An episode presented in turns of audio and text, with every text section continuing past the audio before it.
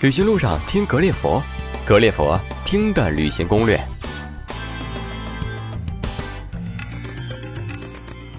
各位听友，大家好，我是桑泽，今天用声音带你去旅行。初听黄石，还以为它同黄山一样近在身旁，后来看了美国大片里面公园里的影子，才知道黄石国家公园中的国家原来指的是美利坚呐。在那里呢，无论是在黄石大峡谷上宿营，还是在黄石湖边垂钓。还是沿着环山公路徒步，都将是值得珍藏一生的回忆。本声音攻略适合两到三天的黄石国家公园自由行。攻略会介绍黄石公园主要景点、美食、购物、行前准备各个方面。欢迎收听由上期为您策划、桑泽为您主持的私人定制黄石国家公园声音攻略。欢迎关注微信“格列佛听”的旅行攻略，有更多精彩目的地攻略等着您。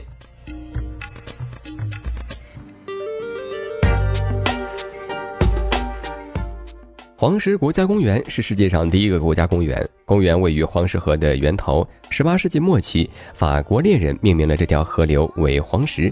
后来，美国猎人用英语翻译了法语名字为黄石，它也就成了公园的名字。黄石公园分西北的马莫斯温泉区、东北的罗斯福区、中间的峡谷区、东南的黄石湖区以及西及西南的间歇喷泉区。它是一个富有盛名的游览胜地。它被美国人自豪地称为地球上最独一无二的神奇乐园。黄石地区最遥远的历史来自于一万一千年前密西西北河流域的古印第安人，一直到两百多年前，白人探险家才首次进入这一地区。一八二七年，黄石地区的第一份书面文件出现在费城的报纸上时，人们认为它是蛮荒之地，因而呢，它也曾被昵称为地狱。而一八七二年三月一日。法国科尼利厄斯·赫奇斯提出的这片土地应该是属于这个新兴国家全体人民的国宝，倡议彻底改变了他的命运。他由此成为了世界上第一个国家公园。一九七八年，他还被列为世界自然遗产名录，可谓是一夜之间逆袭成功。不过，黄石公园那由水与火锤炼而成的地球表面上最精彩、最壮阔的美景，却应该有这样的尊崇。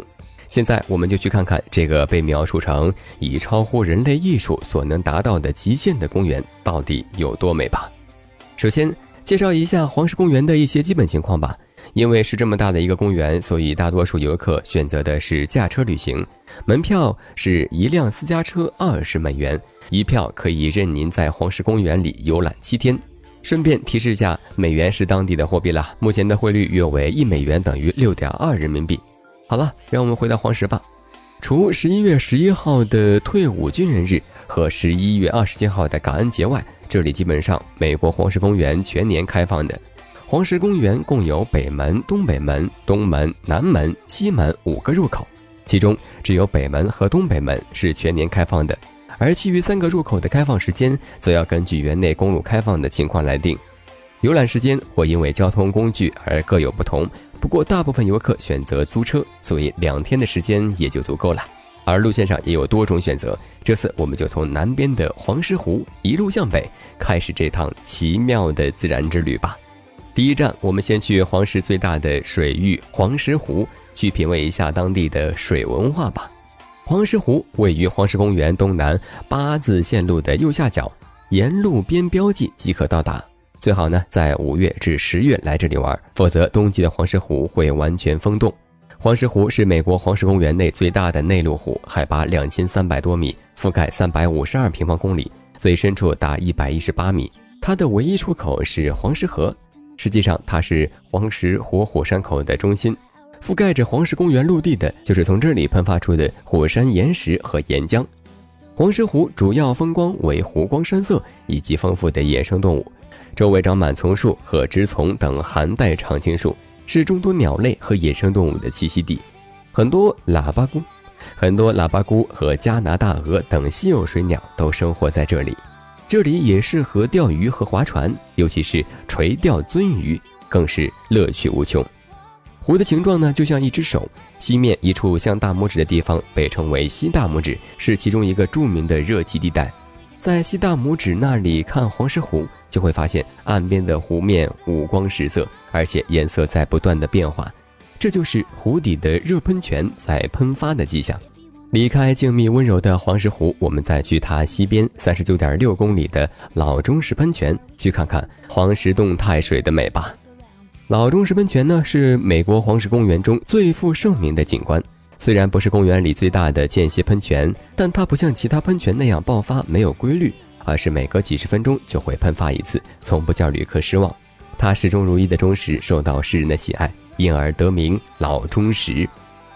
从它被发现到现在的一百多年间，老忠实喷泉每隔约九十分钟就喷出一次，每次历时约四分钟，从不间断。喷的最高最美之时是前二十秒，每次共喷出热水约一万加仑，高度达四十到五十米，水温摄氏九十三度。但见它不喷则已，一喷则如万马奔腾，更兼在阳光辉映下，水蒸气闪出七彩颜色，蔚为壮观。谁人能不发出赞叹之声呢？看完一个老式的喷泉，我们再去它北面约七点二公里处观赏一下调皮又多彩的大棱镜温泉吧。大棱镜温泉又称大彩虹，位于黄石公园西边八字路线的左下位置，沿路标即可到达。观赏大棱镜的全貌的话，可以爬到公路另一侧的小山上，在那里俯瞰大棱镜，绚丽中更有几分壮美。不过挺费时间就是了。往返至少需要一个多小时呢。不过，为了看有“最美的地球表面”之称的美国最大和世界第三大温泉，这点麻烦其实也没有什么。温泉于1871年被地质学家发现，并因其醒目的色彩而被命名为大棱镜。温泉中心地带由于高温没有生物生存，温泉水中富含矿物质，使得水藻和菌落中带颜色的细菌在水边得以生存，从而呈现了这些色彩。从里向外呈现出蓝、绿、黄、橙、橘色和红色等不同颜色。另外，湖面的主色调还会随着季节的改变而改变，这是由于微生物体内的叶绿素和类胡萝卜素的比例会随季节变化而改变的缘故。春季主色从绿色变为灿烂的橙红色，在夏季叶绿素含量相对较低，呈现橙色、红色或黄色。但到了冬季，由于缺乏光照，这些微生物就会产生更多的叶绿素来抑制类胡萝卜素的颜色，于是就看到水体呈现深绿色。大棱镜周围建有行人木栈道，一圈走下来大概需要四十分钟呢。走完大棱镜的栈道，接下来我们去看一些更为惊险的山水，那就是距大棱镜泉东北约三十五点四公里处的黄石大峡谷，它在公园东侧八字线右边中间位置，由黄石湖流出的河水。流经大约三十二公里地带所造成的险峻峡谷，这里可以同时观赏壮阔深邃的峡谷风光和飞流而下的瀑布。天气好的时候，会看到一道彩虹横跨峡谷。黄石峡谷长三十二公里，宽约四百五十到一千两百公尺，深达三百六十公尺，只有一条路可以通行。长期的河水冲刷形成了色彩瑰丽的岩壁，呈现出黄、橙、棕、褐等。印第安人称之为黄石，虽然不如科罗拉多大峡谷看起来那么壮观，但在以地热闻名的黄石公园内也是比较独特的景观。九十七公里长的黄石河是美国境内唯一没有水坝的河流，在这里河水却陡然变急，冲开四溅的水花，形成两道壮阔的瀑布，轰鸣着泻入大峡谷。上瀑布名 Uber Fall，下瀑布名 Lower Fall。其中九十四米高的下瀑布是黄石落差最高的瀑布之一，十分的壮观。而 Artist Point 是拍摄下瀑布的最佳位置。上午到达这个观景点最好，因为下午拍照会有严重的逆光。有两条步道可以让你近距离的观赏黄石大瀑布，它们是 Yoso Thomas Trail 和 Brink of Lawful Trail。前者是观赏下黄石瀑布的路径。虽然只有约两英里长，但后半段的钢结构楼梯是很陡峭的。如果你恐高的话，最好就不要尝试了。走到最下面呢，就可以看到下黄石瀑布了，其壮观的程度你一定不会失望的。后者走起来会轻松一些，走到底便是上黄石瀑布的上游河道。经历了大峡谷的冒险，最后我们再到它西北边约三十二点八公里处的猛犸热泉。用一次温暖舒适的温泉浴来完美的结束这趟狂野之旅吧。猛犸温泉位于黄石公园西北部八字游玩线路的左上角位置，沿途按坐标指示即可到达。黄石公园管理局总部在此，这里也有全年开放的游客服务中心。猛犸温泉是世界上已探明的最大的盐酸盐沉积温泉，它最显著的特点当属那几千年来冷却沉淀的温泉水所形成的一连串阶地。这以石灰石为主的台阶也被称为热台阶区，分为上台地和下台地。下台地和四川的黄龙很像，不同的是黄龙是冷泉，而猛犸是热泉。猛犸热泉原有多个热泉从山坡上一节一节地流下来，滋生了大量细菌，成为了一个色彩丰富的阶梯。但在2002年的一次地壳运动后，大部分热泉停止了活动，导致大量微生物死亡，使猛犸象热泉失去了颜色。死掉的细菌呢，也变成了灰白色的粉末，残留在干枯了的大台阶上，反射着耀眼的阳光，将这里变成一片肃杀的不毛之地。再过个几年，温泉遗迹还将进一步崩塌变灰，到时就连白色的阶梯估计都看不到了。此外呢，位于从猛犸象热泉区往北开的路上有一个小的停车场，在路东侧，从停车场走进去约五百米便是泡温泉的地方，需要自带泳衣、拖鞋等。此处是冷水与热水的交汇处，可以感受到冰火两重天，是最流行的一个温泉地点。很适合全家老小一起来哟！